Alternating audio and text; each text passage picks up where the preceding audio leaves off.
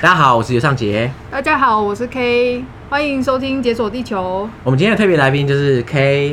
Hello，大家好，那我跟 K 其实认识蛮久的，应该算久了啦，好几年哦。好几年，哎、其实我忘记，有点忘记我们是什么时候开始那个读书会，好像是一五一六年吧。应该是对，二零一五或二零二零一六。哎、嗯我这样想一想，觉得有点夸张哎。对，超级久了，原原来可以维持这么 久。对对对， 因为我们惊讶我们我跟 K 都有参加一个，也不是什么读书会啊，因为没有人在 读书，对，分享会这样子。嗯可是跟肖斌之前参加，我跟肖斌一起参加的是不一样的。认真的读书会，对啊，那个也不是认真的， 我发现每个读书会最后会认真，你知道吗？大家都是你知道很随性大家都的。读不完一本书。好啦，也不能说不认真，只是形式不一样啊啦。我们嗯那个读书会就是大家可能分享一些有趣的事情啊，像我在那边就有分享过一些东南亚的小知识啊，然嗯后或是什么字形之类的一嗯些，哼，我自行超棒的。对对。可是我那那我我我是我是门外汉啦，sorry，但 是我我只是想说让大家认识字形这个东西这样子。好，嗯不过这题外话，嗯，那时候我就听 K 分享了去琉球对，琉球的一个呃经历或这者样，是冲绳，对，琉球或冲绳，看你对怎么看你的视角是怎么样啦。嗯，那所以，我当下听的时候，我就觉得超棒。哎，我忘记那是什么 时候，二零一六，就你分享的那个时候，反正很早以前，对不对？很久以前，真的太久了，很久以前，啊，太可惜了。如果那时候我就先拿，你知道吗？就是手机拿起来偷录的话，我们现在就不用坐在 这里，就是直接上唤线这醒样。多年前的记忆。认真这样觉得那一集非常棒，所以我开始做节目之后，我就想，你知道那时候一开始我列一个清单，啊哈啊哈，那那个那个清单就是说，哎、我觉得做节目可以找哪些人来讲。哦我还没开始做的时候，我就列这个清单哦，对嗯你就在上面了。哦，谢谢，多荣幸。 因为我想说，哎、那一集就很棒啦，我觉得原封不动直接搬过来就没有问题。嗯，嗯，我觉得是因为因为冲绳它真的是一个充满历史的的地方，所以它真的很值得讲，很吸引人。我觉得它最好的点是，它离台湾这么近，而且台湾人这么熟，对，而且可它的是文化也跟我们很像。对。可是它却有很多背后不不为人知的故事，好，没有对不为人知啊，只是大家没有去查就不知道了。对，真的是要就是特别去看才会知道这些故事的。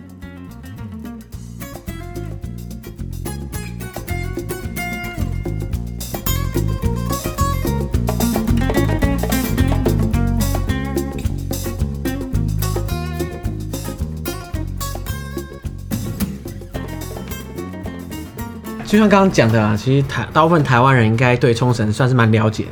像是我虽然没去过冲绳，可是我身边的朋友，我不知道啊，不负责任的统计，嗯大概十个人里面至少两三个人去过冲绳。是没错，很多对人去过。不过冲绳这么大家那么喜欢冲绳，大大部分的原因应该是因为离台湾很近。对，冲绳从从台湾坐飞机过去一个小时就会到了。冲绳是冲绳县，它是一百六十个岛屿组成的，那其中有四十九个岛是有住人的。一百六十个岛，对，这一百六十个岛都包含在冲绳县里面，但是大部分应该都只是一个珊瑚礁石啊什么的。哦，所以只要有有突出水面，就算一个岛。对对对对对嗯所以它一百六十个岛有四十九个有人住，对，所以有一百多个是无人小岛这样。对对对对，可是都算国土的一部分。不过我们大部分人说去冲绳，去冲绳应该是指它本岛。对，通常我们去的都是冲绳本岛，就是去那霸市区附近。所以它主要的本岛就是那一个特别大的那一块。，对，有一个半月形的岛屿是他们的本岛。像我们离台湾很近的，像石垣岛啊，嗯那个也算冲绳。对，石垣岛也是冲绳县的一部分。那石垣岛又离本岛、离台湾距离更近一点，它石垣岛是夹在冲绳本岛跟台湾之间的。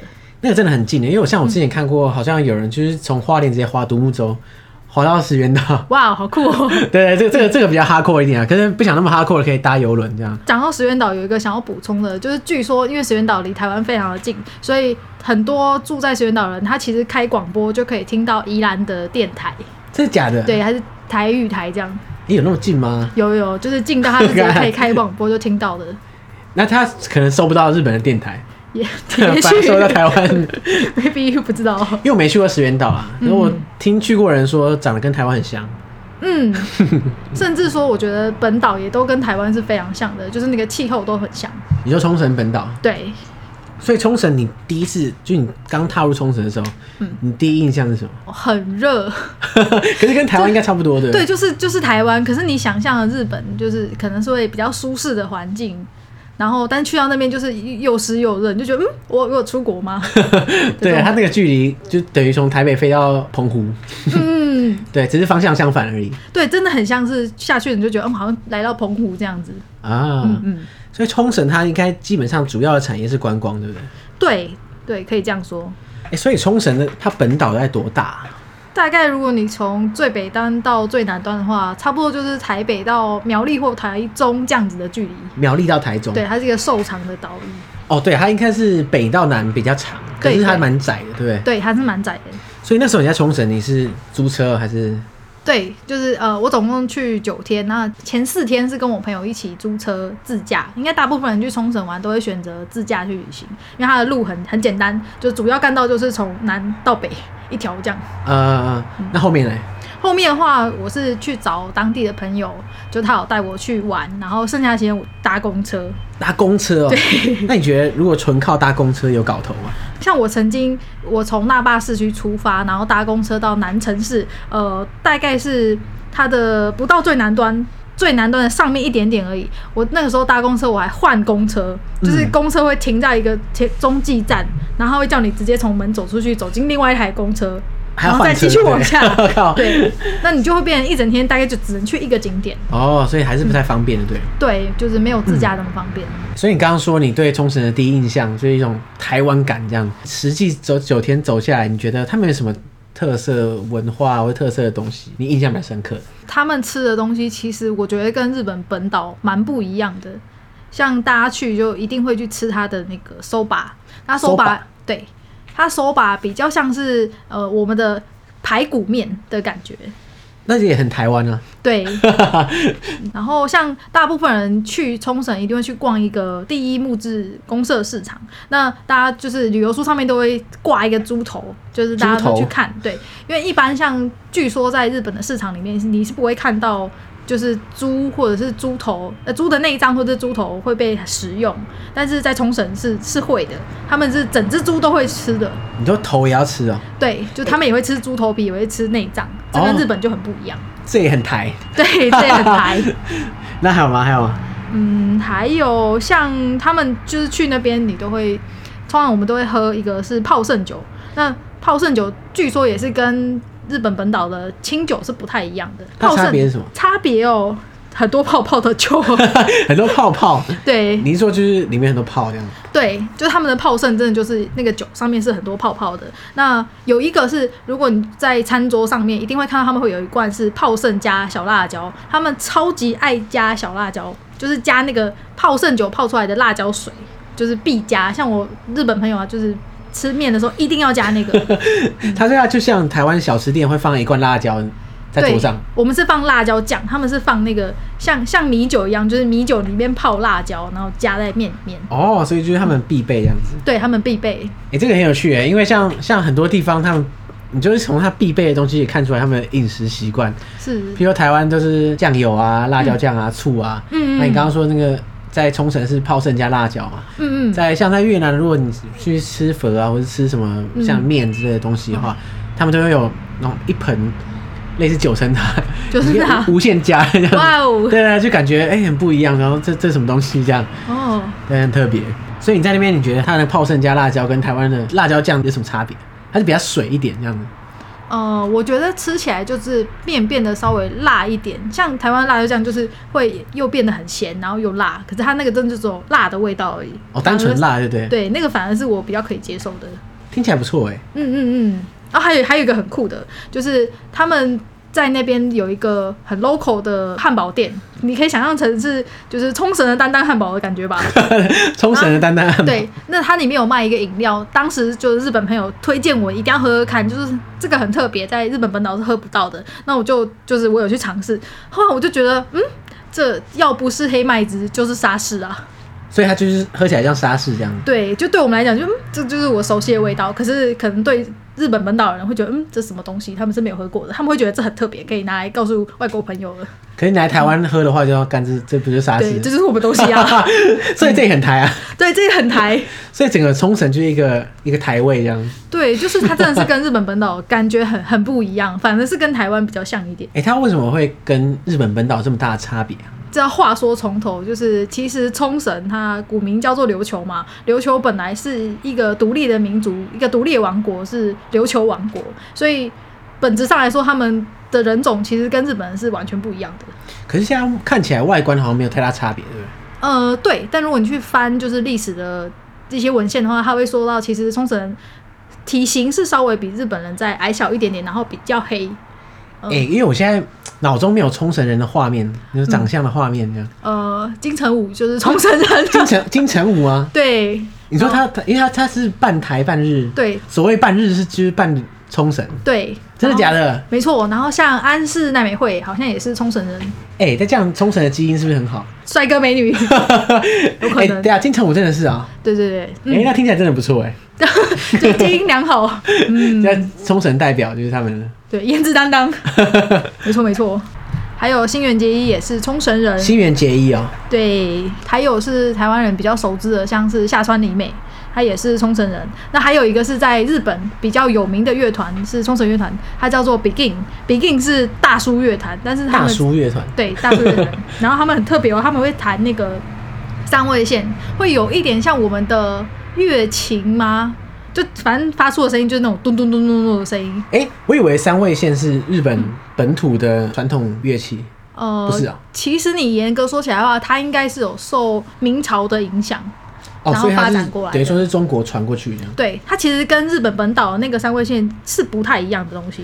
所以冲绳的三味线跟日本本岛的三味线，虽然都叫三味线，可是还有点不一样。呃，在冲绳它应该叫做三线，然后在日本会被叫做三味线。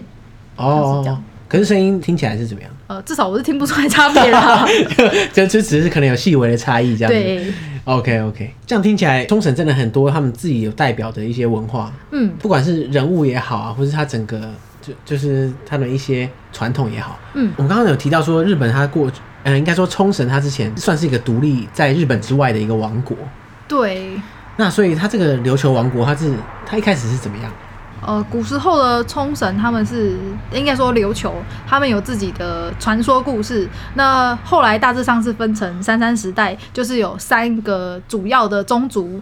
分别治理了不同岛屿、不同的区域，然后直到琉球王国时代，上氏家族他才把整个冲绳群岛统一起来。那当时呢，他们是一个独立国家，而且他们是会对明朝进贡的。那哦，所以就是它这个是明朝时候发生的事。这样的话，大概是十四世纪左右这样。呃，对，可以这样说，大概十三、十四世纪的时候，所以他这个这个这个国王，他就嗯一统整个冲绳群岛。没错，可是他就是这样的话，他变成变成明朝的藩属。对，没错，他会定期向明朝进贡，那明朝也会提供一些记忆的资源。记忆的资源，对像是什么？呃，像如果你现在再去冲绳旅游的话，你会看，我们会特别去看一些什么三十六姓，明朝三十六姓，那就是当时明朝他们有派三十六种技师，就是可能木工啊、泥工啊这种，来到冲绳岛去教传授他们这些技艺。哦，就是那种技术合作团的感觉。对，对对对，有点那种感觉。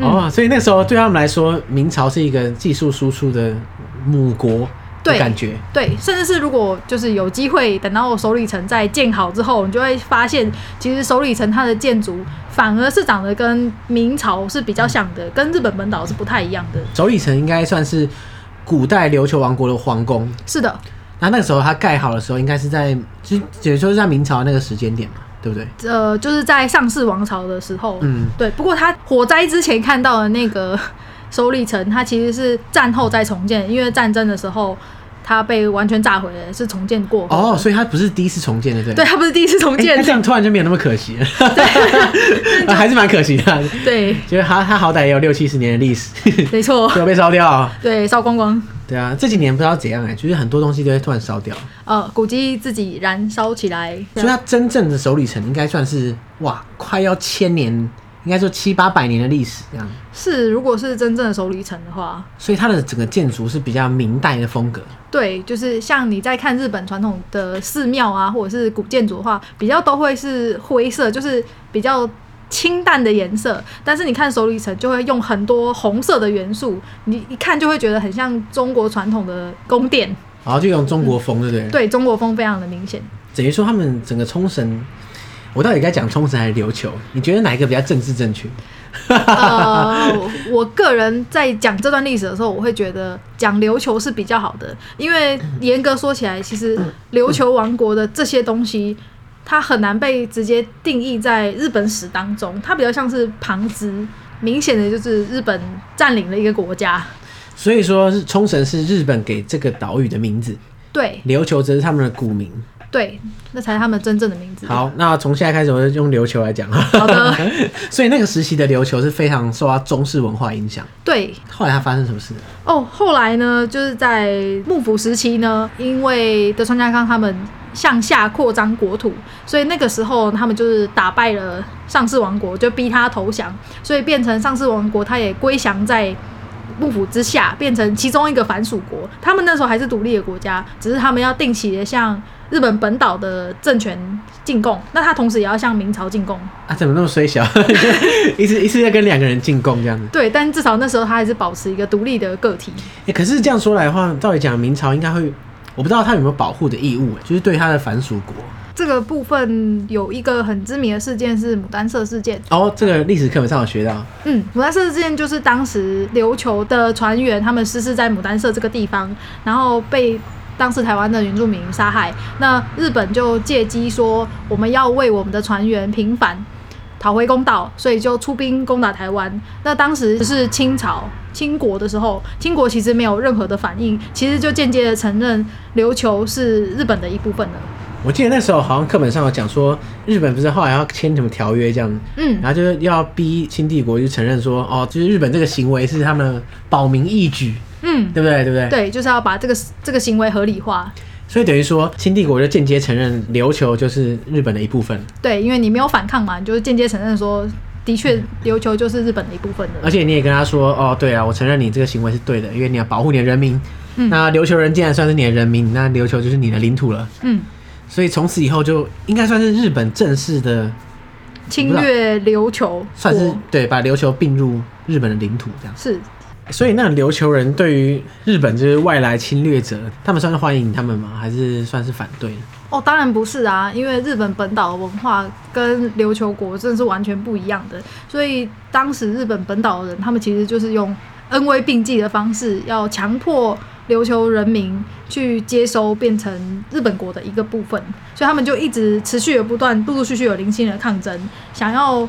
再恢复他们的国家，不过就一直这样子，直到了二次世界大战，就他们都还持续抗争中。哦，所以在中间大概经历了哇，这样算起来可能快一百年，大概七八十年的时间，对，他们就是在反复的对抗这个就是那种外来政权。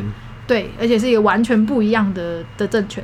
结果二战爆发之后，琉球应该一开始还算安全，不，完全不是这样。真的吗？二战爆发其中一个原因是因为日本向世界各地侵略嘛。当其他国家开始反抗日本的时候，其实日本唯一的陆地战场在冲绳岛。就是日本本岛其实没有任何的陆地战场，或者是就是短兵相交的这种打仗对，因为就只有吃原子弹而已。 对，然后所以在当时就有点像是日本本岛的政权，他们其实就是放任琉球人去做第一线的抗争，但是没有给他们任何资源，就是能挡多久就是多久。所以就让琉球人去上战场去面对盟军这样子。对，所以他们那时候其实是死伤惨重的。所以那时候盟军是有占领琉球，有，所以到二战之后呢，其实琉球他们又被美军接管了三十年，在那期间，他们其实不算真正的日本国。所以他等于说，因为战后有很多这种权力真空的地方嘛，对不对？嗯嗯，那他们就会被可能被联合国托管啊，或是被美国托管啊。嗯像以前西德也是这种感觉，就是嗯东一个占领区，西一个占领区。嗯，所以那时候的琉球就算是美国代管，对，美国代管，而且在美国代管的期间呢、啊其实也发生很多就是不幸的事件，所以在那当时对琉球人民来讲，他们也还是没有这么开心的。所以他们对美国人也很不 爽。对，所以在那当时，他们民间有一个声音是想要再回归到日本国，我不想要再被美军管了。那这很矛盾，一开始是觉得日本人讨厌，嗯，然后后来发现美军也很讨厌， 对所以又要回到另外一个这样。对，所以顺应着潮流，就是三十年之后。就是美军就把琉球归还给日本国，那这时候就是琉球真的完完全全就是日本国的一部分了。哎、欸，这真的很屌哎、欸！因为大部分的国家就是政党轮替，嗯他、也是政权轮替啊，说哎、对这个不好，我换那个做这样。对，而且都是不是他们本来的民族。 对，可是从来没有自己做，就是最对惨的就是这样子。对，就自从被侵略之后，就从来都不是自己的人民当家了。其实台湾也蛮像啊，我发现这种南海岛国大部分的其实情况都有点某种程度上有点相似啊。像早期大航海时代，西班牙人、荷兰人每个人都跑过来这边凑一咖，嗯就是要拿一些好处这样子。那后来换成明帝国，嗯他来这边建设，其实应该来说，对明帝国来说，台湾应该算是一个边陲小小的一个地方，对，没有要给他任何的建设，在历史上从来没有一个台湾人自己做主的时候。二次大战前，日本又跑来，他说：“哎、这边是我的。”这样。嗯，对，就战后也轮不到台湾人来发声啊，就马上就被国民政府接管这样子。对，对，所以就是从头到尾就是很像是你知道吗？就是被踢皮球踢来踢去。欸其实不算踢皮球啊，踢皮球是你不想要皮球，你这个皮球是大家都想要啊。对，大家都想要的，从来都不是你 自己的人民来掌握这个政权，就是一直不断的被占领。对啊，其实不知道那时候琉球到底有没有机会寻求独立，其实真的蛮可惜的。嗯，呃，据说就是可能几十年前还有类似的声音说，我们琉球民族其实应该要自己独立建国，但似乎是因为就是因为琉球在日本国里面其实是相当时相较之下是经济比较弱势的。那如果有日本国的支持的话，他们比较有机会去发展各式各样的，例如观光啊之类，让他们就业跟就学是比较好的。所以后来那一个想要独立建国的声音其实是比较示威的，嗯，对，就渐渐就没有这个声音了。琉球其实就是可能资源缺乏，然后产业也就是没有很平均啦。嗯，所以大部分我猜啦，当地人应该觉得脱离一个强大的日本是会有点需要点勇气这样。哎、其实台湾跟冲绳是有很多相似性的，就像是你有看过《万圣回家》吗？弯生回有啊，我看过。弯生回家就是说日治时期的时候，很多日本人在台湾嘛，嗯在台湾生活很久，然后就交了很多朋友。战后他不得不离开台湾，然后回到日本，所以他们到日本之后就再也没有回来台湾过。嗯然后等到他们都七老八十了，嗯，很想回台湾看看，就是弯生回家，嗯嗯，对不对？那你是这样吗？对不对？对没错。那你知道你有看过《海的彼端》吗？海的彼端对，没 有， 《海的彼端》呢，其实跟《万圣回家》是一个相反的故事。《海的彼端》在讲述的是，在日本统治时期，有一群台湾人，他被派到冲绳群岛，主要是八重山岛那边去开疆辟土。那他们去种植像凤梨之类的经济作物，哦，因为那个时候等于说他台湾跟琉球都算是日本的领土嘛，对，没所以他错，也不算出国， 对，就是到到另外一个岛去开疆辟土。对对对对，就是刚刚讲说，这群人被派去开疆辟土之后，等到台湾已经脱离日本国的统治之后，那些人就被迫要回到台湾。那回到台湾之后呢，因为台湾当时有政局是动荡的，所以《海的彼端》在讲的是当时的主角家族，他们就是觉得这个政局动荡可能会有一些危险，所以他们就想办法偷渡回到八重山，那一直在那边定居下来。那主角家族的这个老奶奶，她就是其实他很想要回台湾去看看他当时的家人，可是他就一直都没有机会回去，直到他八十八岁生日的时候，才由他的第三代的孙子陪他回去。那有一点还可以讨论的就是，其实第三代的孙子他们已经完全都不会讲台语了，就是已经是完完全全的日本人了。嗯，所以他等于说第三代他们对于台湾这个土地其实也没有什么连结，对不对？对，虽然他是台湾的血统，可是他已经对台湾是没有感觉的。所以他等于说就是那种台裔琉球人的感觉。对对、哦，然后他就带阿嬷回阿嬷的老家，对，回阿嬷老家，嗯，这有点像说就是，譬如说第三代的移民，然后带着自己的祖父母，然后回到他的就移民前的母国那种感觉。嗯那他们也虽然他们是偷渡啦，可是就他们也等于说是从台湾移民到琉球，嗯。可以这么说。对，没错，而且他们在当地啊，其实他们保留了一些习俗，甚至是比台湾执行的更多的。然后还有一个点可以补充的是，去八重山的那个老奶奶啊，她是不会讲我们现在讲的国语的，她只会讲台语跟日本语。哦，对啊，因为他是从日治时期的结尾他就移居过去嘛，对，所以等于说他当时还没有国民政府带来这个国语，嗯，所以他们照照理讲，他们应该就是就台语跟日语交错这样子，对，没错，哎、这很酷哎。所以它是纪录片对，它算是一个纪录片，它是三部曲的其中一个。三部曲哦、对，那其他三两曲部是什么？好像还没出来， 我知道，哦啊我想说他该不会跟《弯身回家》可以组成三部曲啊？好像不是是另外的，对 这是另外的对。对，不过台湾跟琉球之间应该很多这种故事啊，嗯，因为台湾跟琉球的距离这么近，当初、嗯就是当初在日治时期的时候，他们交流应该是很频繁的。哦，是，就是在台湾跟琉球同样都是日本国的这个期间，其实大家是可以就是划一个船就直接到另外一个岛，就像我们去澎湖一样，是可以自由交流的。哦，所以就有很多就是台湾人跟琉球人会互相往来这样子。，对，甚至你可以说，像现在的冲绳是是有很多台湾人过去在那边定居嘛。对定居，哦，所嗯以所以你在那边可以碰到很多，譬如说可能台裔的当地人这样子，对，可是你认不出来啊，所以他会表明说，哦，我祖先是来自台湾这样嘛。呃，似乎这这也是海的彼端讲到的一个议题，就是似乎因为琉球人他们被归进日本国的时候，对他们来讲，他们其实是受本岛的人歧视的。哦，本岛人会觉得说，哦，你这少数民族啦，这样这样子。对，那所以同理就是。台湾人去到琉球的时候，当时他们也会认为，就是你具有琉球血统或是具有台湾血统，都会是被歧视的。所以似乎他们后面的几代都会开始隐瞒自己的身份，为了要更顺利的融入日本的这个民族。可是他隐他隐瞒自己台裔的身份，可是他应该躲不了他来自琉球这个身份吧？对吧？呃，对对，真的蛮可怜的，就是琉球已经是少数民族了，他在少数民族里面又是少数民族， 台裔琉球人，真的 是对，这个真的蛮有趣的。呃，他们好像之前有就是算是一些算是抗争活动，他们想要争取就是多一点的呃经费补助啊，有一点像就是我们对于原住民的一些辅助的政策，就是因为他们毕竟本来就是少数，不是一个强势的多数，所以政府有提供一些补助。对啦，就是等于说对日本本岛来说，这个偏乡可能需要一些经济上的补助，这样子。有一点这种感觉，这样讲起来真的是，就是台湾跟琉球不止食物像、天气像，就是整个近代历史其实也真的是蛮像的。对某部分蛮像。而且你知道吗，在冲绳有一个台湾之塔，台湾之哦，我知道，我看过新闻，好像是谁在、是蔡英文那边签名，是不是还是什么？对，可对是我不太确定那个塔是在干嘛。哦，呃，主要那个塔呢，算是纪念当时呃，就是在二次世界大战的时候，冲绳岛是日本唯一的陆地战场。那当时呢，派过去的主要都是冲绳人，还有台湾人到前线去打仗。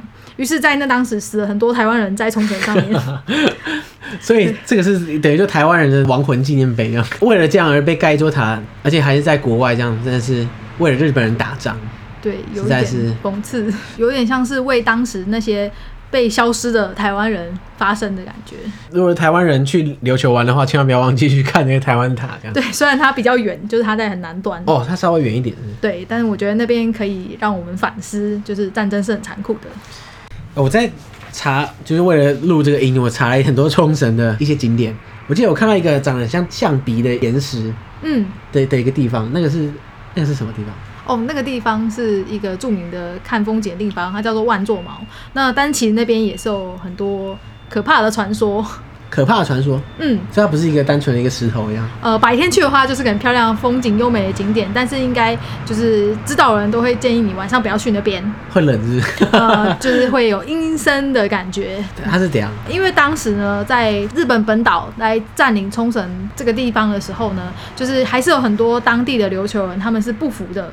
那不服就是我不想要接受你这个政府的统治，于是，在某些状况下，他们就可能就是以自杀来明志，就是我宁愿死，我也不要接受你的统治，所以他们就在那边就跳楼、啊跳了、跳崖，哦，所以他们就集体在那边直接跳海自杀，这样。，对，嗯就是以死明志。哦，真的假的？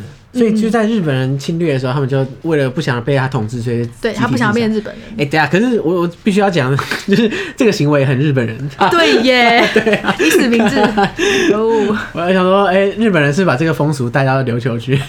哦，不过要补充，就是万座毛其实没有纪念碑，它比较像是就是民间传说、哦都民市间传传说说，说就是那边以前有很多琉球人在那边自杀。哦，所以他们就就以官方来说，他们不会说哦那个地方是为了纪念，对，它比哦较像是个都市传说。大家都说那边很阴这样子。。对，我就晚上不要去那边约会 OK，嗯， 那除了这些之外，琉球那边就在琉球本岛上有没有比较远古一点，就是跟琉球王国时代比较相关的一些遗迹啊？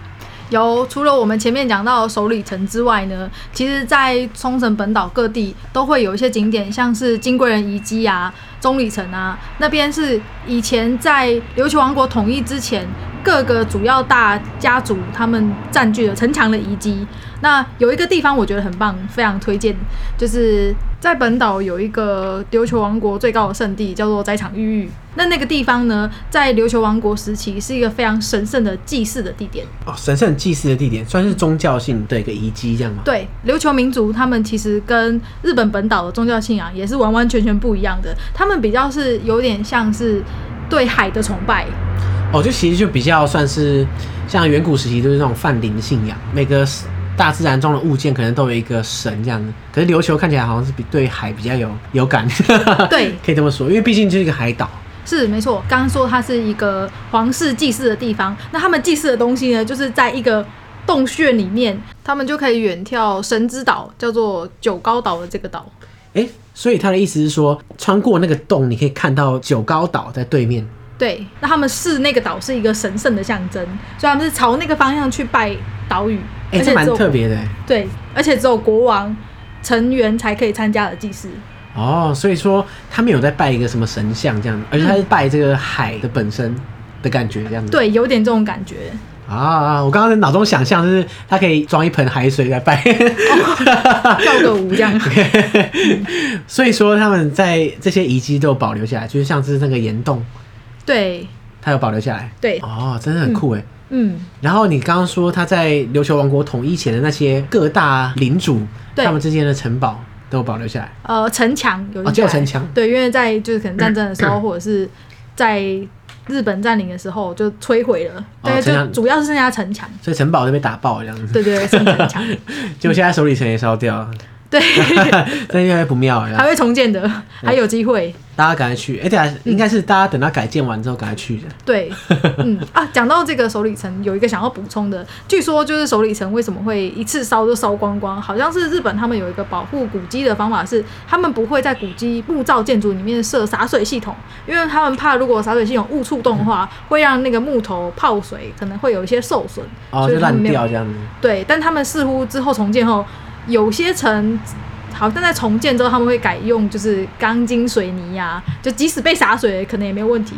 所以我相信重建之后的首里城应该不一定是火烧就可以直接烧光的，可能耐力变强这样 子。对，可以可以烧很久都没事。 OK，好，那巴黎圣母院重建是不是要参考一下？对，应 该要就是哦可。以建的，你知道稳固一点，这需样要洒水系统。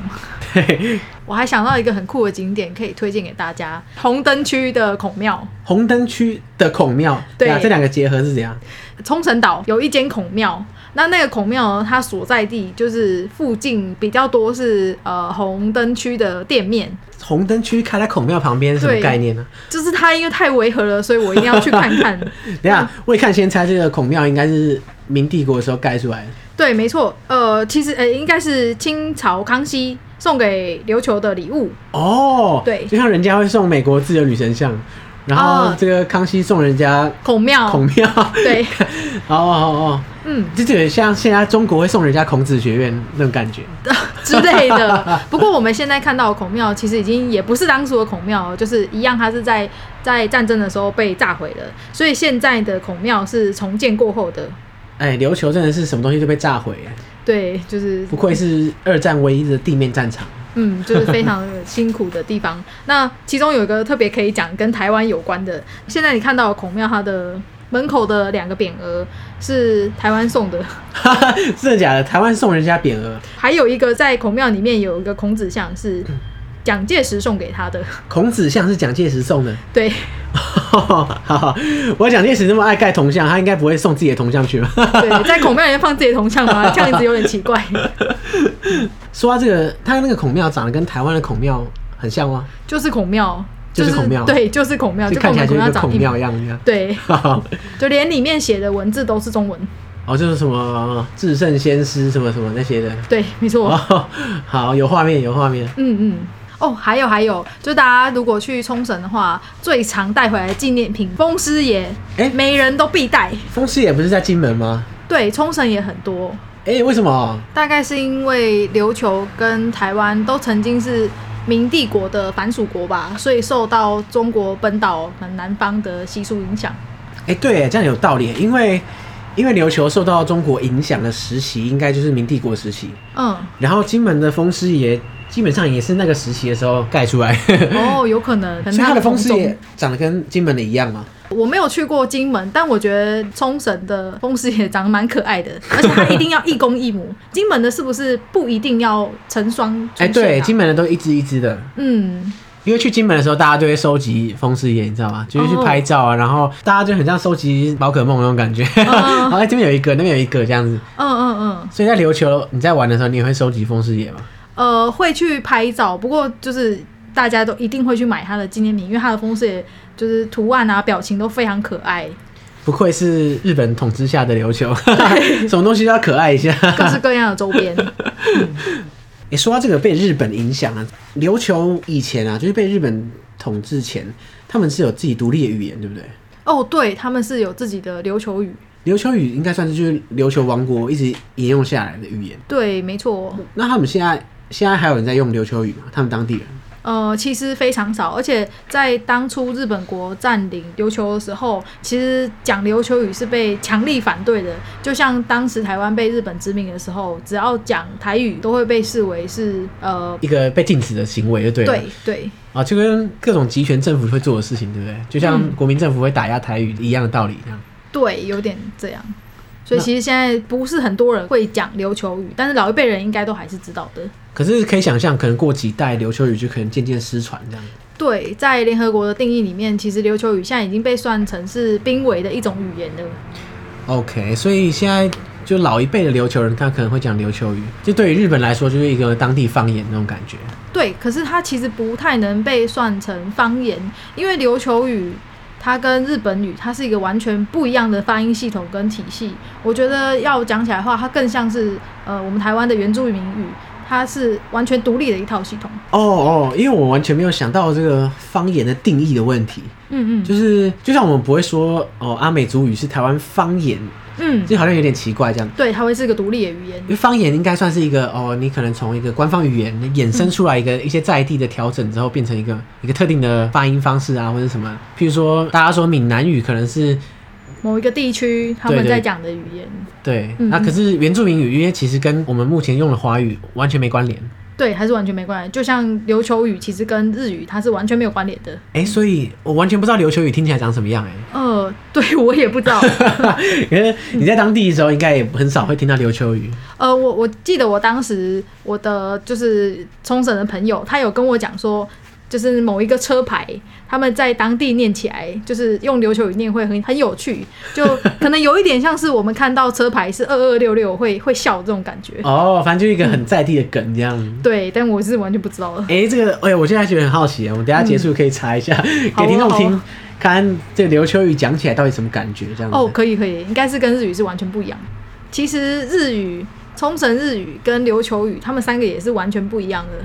冲绳日语的意思是冲绳人讲的日语，对冲绳人讲的日语，可能你可以说成是台湾人讲日语，如果讲的不标准的那种感觉，那叫冲绳日语，它哦跟就琉球语是完全不一样。就跟早期大家会讲的时候台湾国语怎样怎样怎样。对，有点这种感觉，哦，它其实只是口音的变化。对口音的变化，那它并不是琉球语。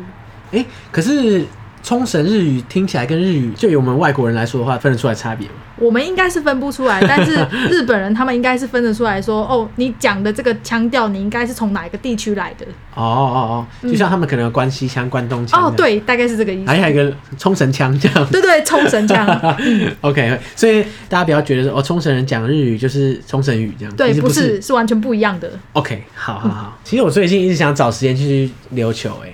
嗯嗯，因为它真的很方便啊。它其实严格来说，你只要最少啦，大概安排个三四天，其实也 OK 了。对，大概就可以把岛上著名的景点都走完了。如果自驾，对，而且我觉得我听完你的这个之后，我就觉得，哦，我真的很想去现场踩一下那些点，嗯就去嗯，看一下首里，啊，首里城现在应该还没盖好。对，还没。好好，先不要去， 可能一两年后或两三年后再去看一下，像新的首里城啊，然后还有一些一些城墙遗迹，嗯嗯，然后台湾塔这些地方，我就觉得、哇，听起来很棒，因为你难得可以在国外看到一个这么跟台湾有点渊源的地方。对，好，如果各位听众还没去过琉球的话，我真的认真觉得大家去琉球前可以把这些点先标记一下。你在那个现场的时候，把耳机戴起来，然后再重听一次这一集，你会感觉起来就会非常有哦感觉，对嗯，亲临其境的感觉。大部分人去冲绳，大家会觉得说哦，我只我去日本啊，怎样怎样怎样，大家不会把它视为一个独立的个体，这样是比较可惜一点。嗯特别是它这么多文化，而且还有这么多故事的地方。 谢谢大家。 哎、问你哦、你会想再回去琉球再玩吗？